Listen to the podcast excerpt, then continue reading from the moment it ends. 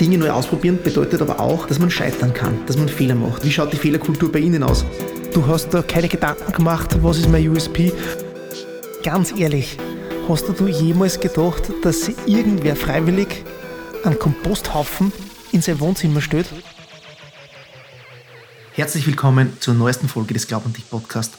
Heute mit einem sehr, sehr spannenden Gast, mit einer mit einem Industriekapitänin kann man fast nicht sagen. Es ist nämlich viel, viel mehr. Es ist ein Innovationsführer, ein Weltmarktführer in gewissen Bereichen zumindest.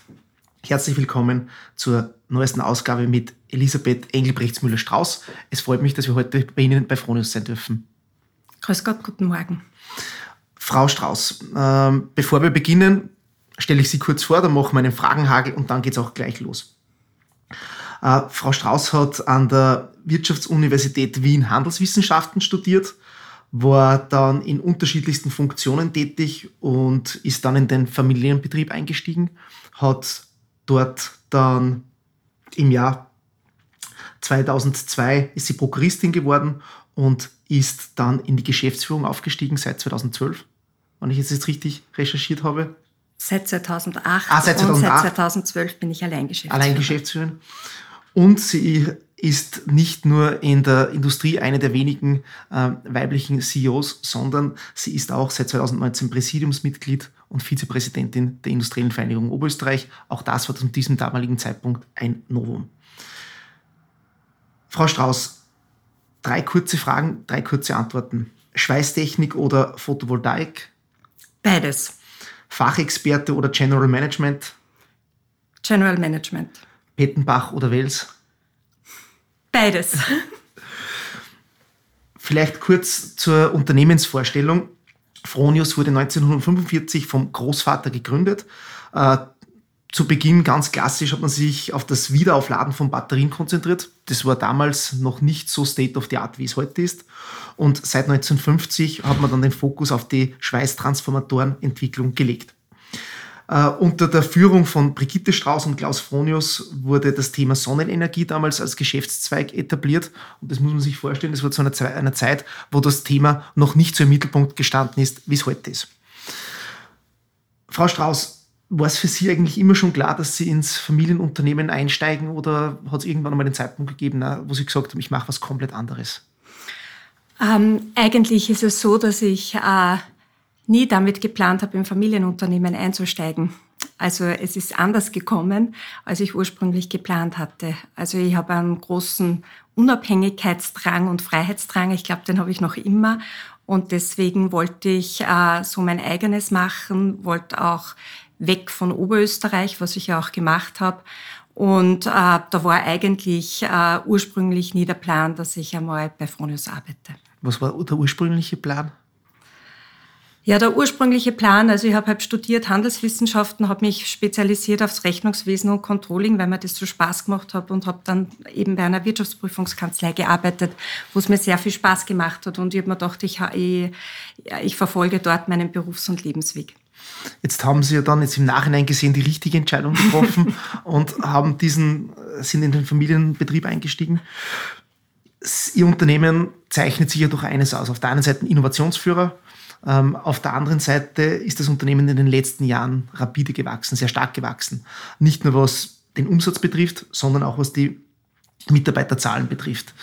Ähm, wie sorgt man dafür, dass diese Organisation auch dementsprechend mitwächst, dass dieser Freiheitsdrang, den Sie selber auch haben, dass der auch bei den Mitarbeiterinnen und Mitarbeitern ankommt und dass vor allem dieser Kulturwandel, den man ja dadurch auch, äh, der damit einhergeht, dass der auch bei den Mitarbeiterinnen und Mitarbeitern ankommt? Ähm, was mich, äh, ich habe ja angefangen bei Fronius äh, im Jahr 2001 und wir waren damals ähm, ja schon kleiner wie jetzt. Und was mich damals beeindruckt hat, äh, war das, dass wir äh, diese Kultur des Familienunternehmens hatten. Also, und es war immer so, gemeinsam schaffen wir unsere Herausforderungen. In der Geschichte von Fronius ist es auch so, dass wir immer durch eigene Kraft gewachsen sind. Wir sind einerseits gewachsen durch ähm, die Innovationen Und ein zweiter Wachstumstreiber war auch die Internationalisierung. Also wir haben keine Zukäufe gemacht.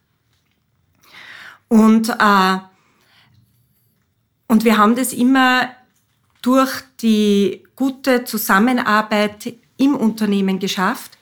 Und diese Kultur, wie wir miteinander, wie wir uns gegenseitig unterstützen, wie wir auch Krisen bewältigen, das hat mich damals sehr beeindruckt und das wollte ich, oder das ist auch mein Ziel, dass wir das weiter bewahren und behalten.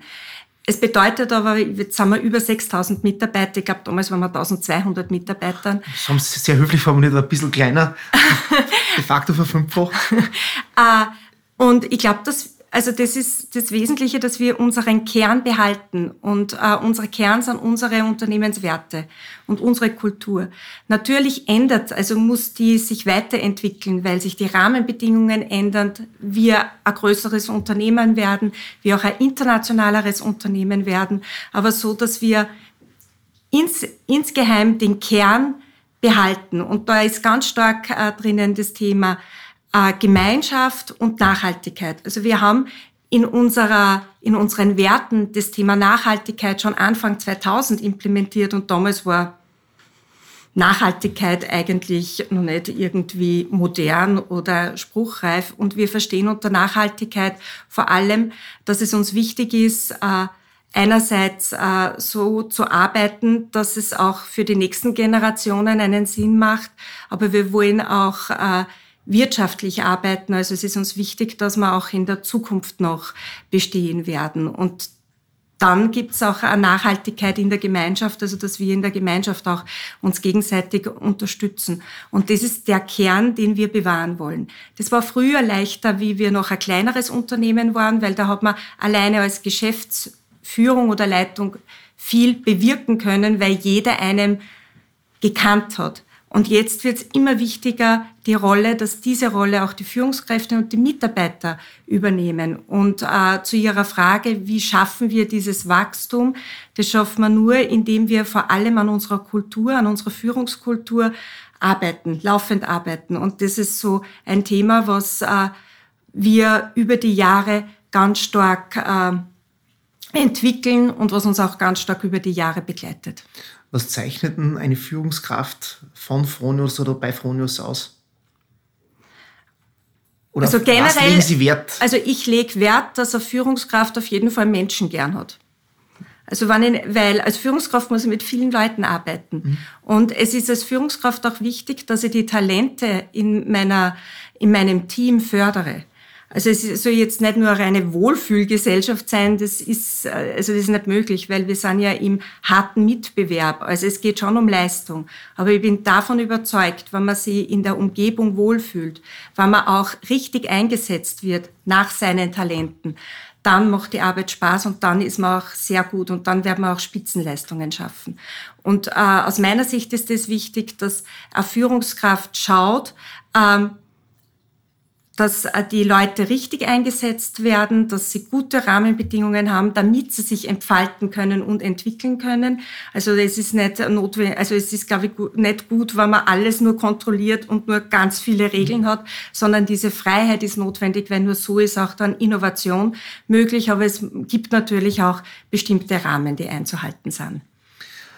Der Gründer und CTO von Dynatrace, Bernd Greifeneder, hat in der Podcast-Folge gesagt, ein Unternehmen, das sehr stark wächst, muss sich alle sieben Jahre neu erfinden.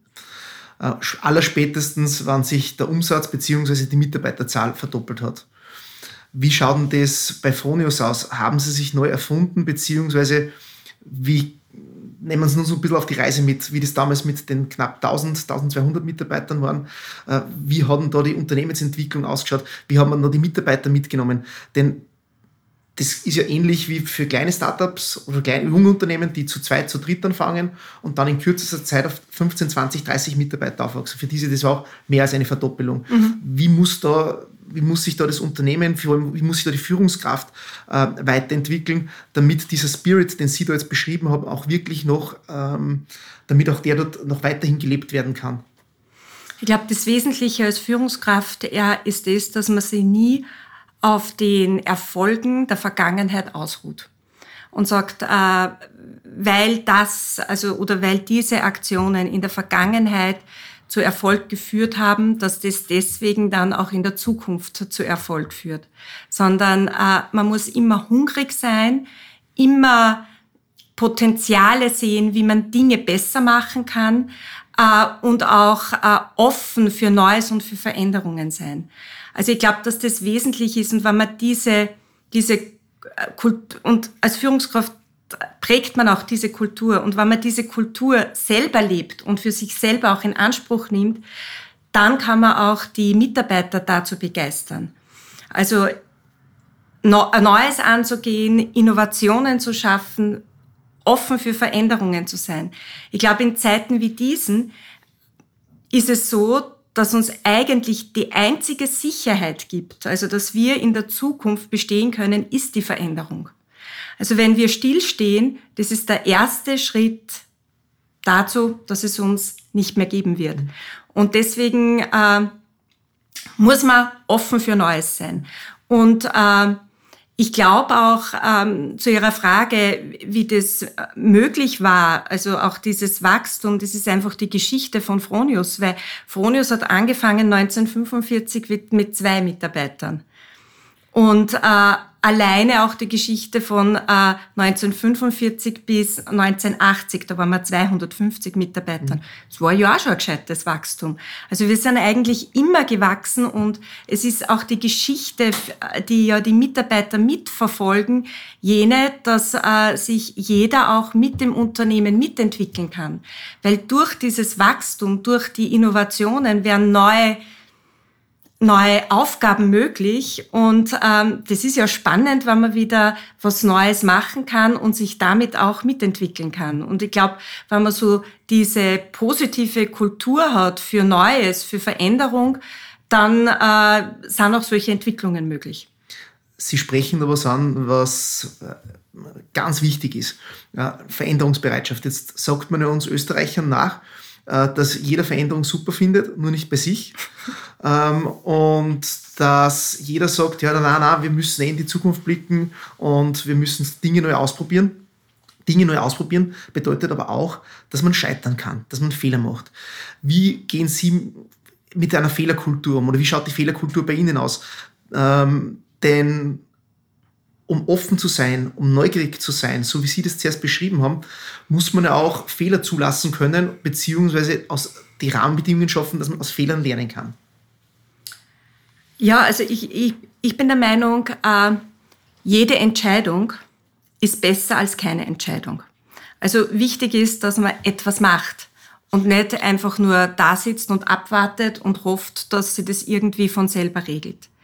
Und natürlich ist es so, immer wenn man was macht, ähm, kann es auch passieren, dass man Fehler macht.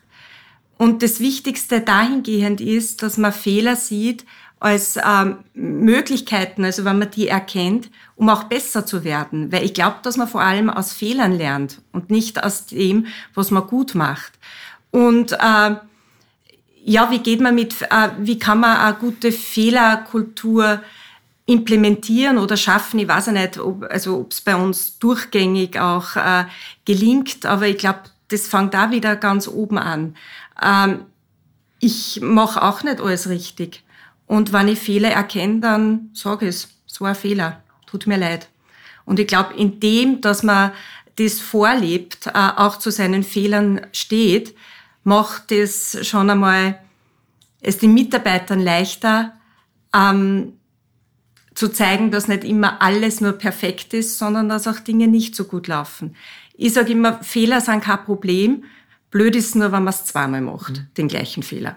Man sollte davon lernen.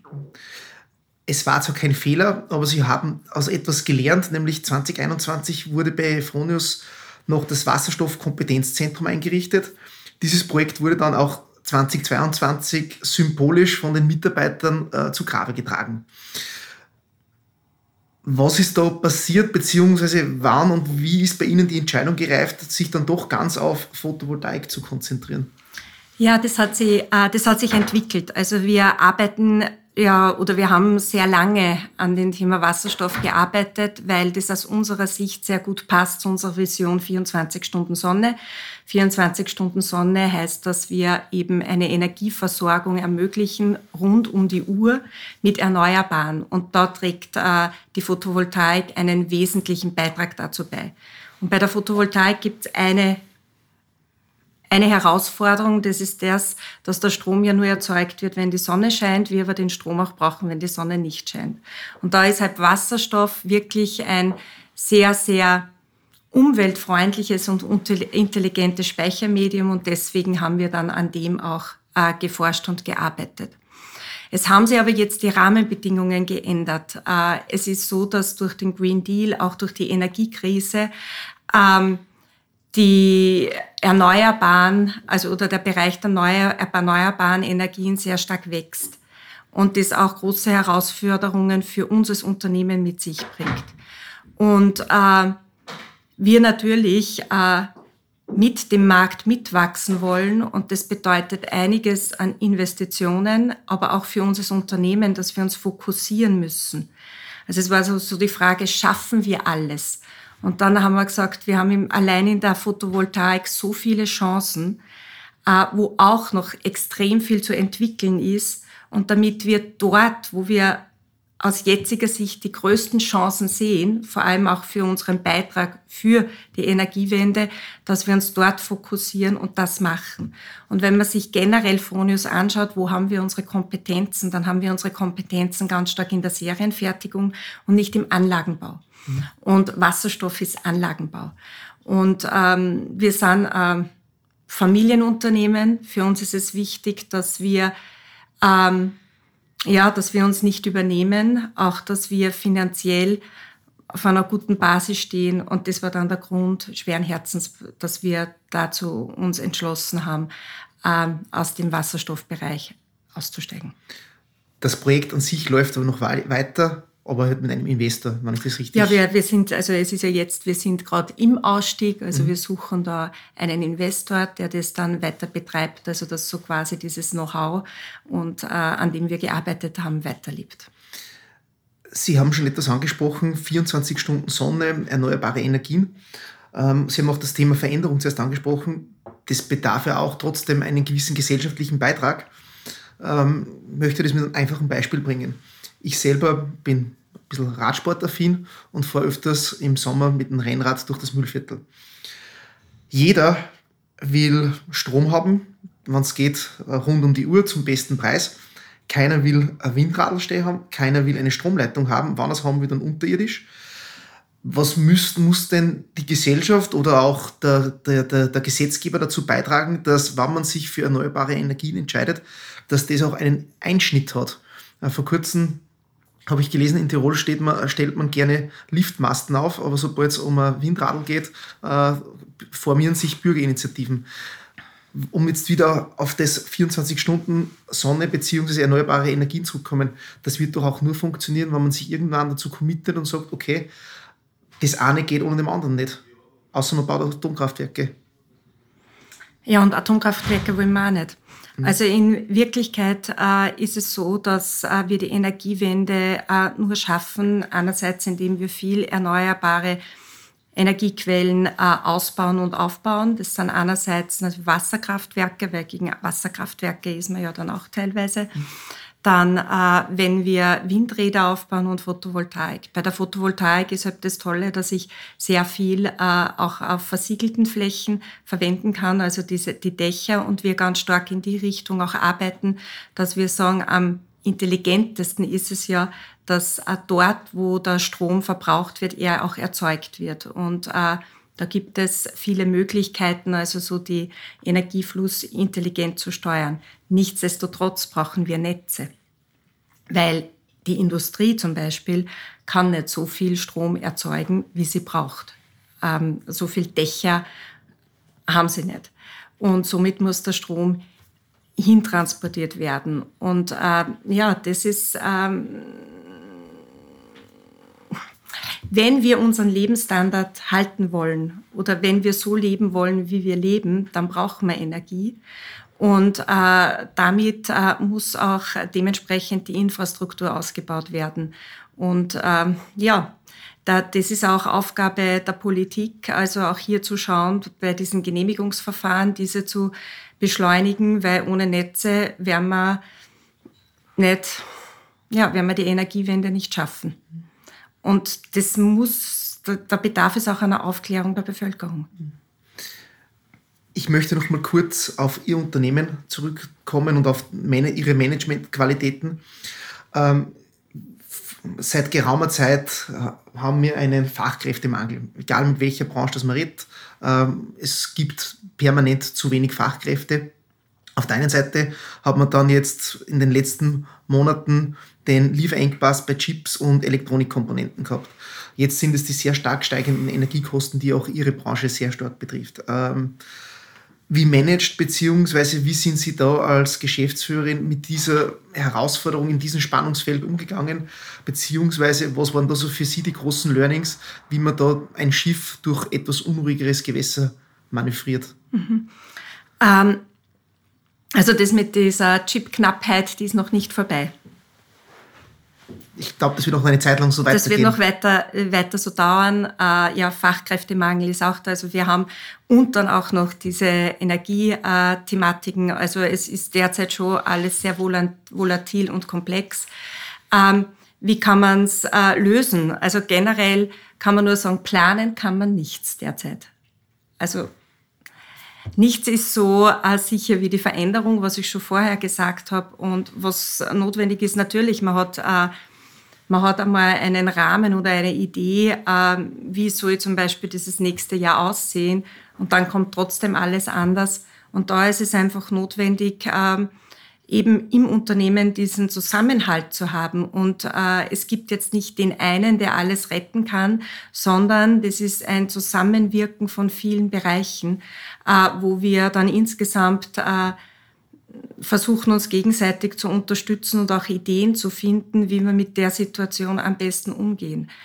Ähm, ich versuche auch, äh, es ist natürlich angespannt. Es ist für einen Einkauf ein Wahnsinn, wenn die wissen, sie kriegen jetzt diese Chips nicht und deswegen steht dann die Fertigung. Und ich glaube, da ist es wichtig, auch Stress rauszunehmen. Also bei den, bei den Mitarbeitern. Natürlich machen wir alles, dass wir es schaffen, aber das Wichtige, also das auch zu signalisieren, das Wichtige ist, dass wir alles probieren ähm, und das Beste draus machen. Äh, wenn wir nicht alles so schaffen, wie wir es uns vorgenommen haben, ja, dann ist es halb so und äh, vielleicht diese, was diese Gelassenheit äh, möglich macht. Ich bin nicht immer gelassen, also das wirkt jetzt so.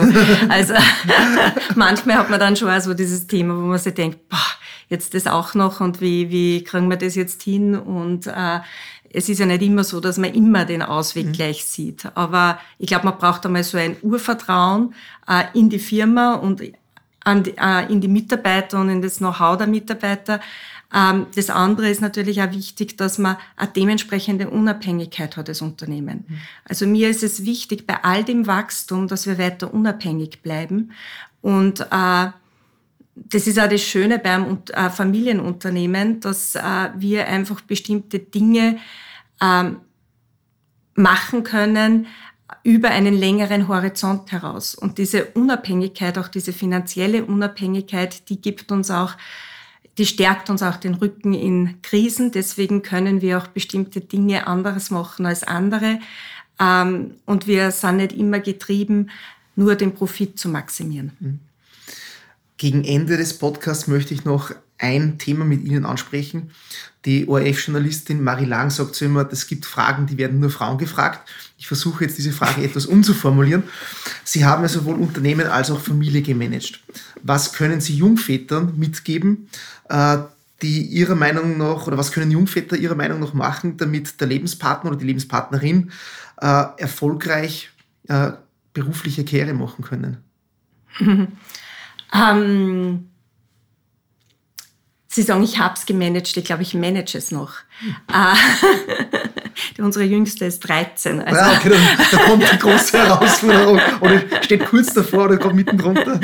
Äh, na, also ich glaube generell, jetzt auf die Frage wegen diesen Jungvätern, ich würde ich würd generell auf die Familie eingehen, weil es ist ja völlig egal, ob äh, Frau oder Mann. Also ich denke mal, die Familie, also beide Eltern äh, sind verantwortlich für die Familie und beide Eltern wollen ja auch sich beruflich weiterentwickeln.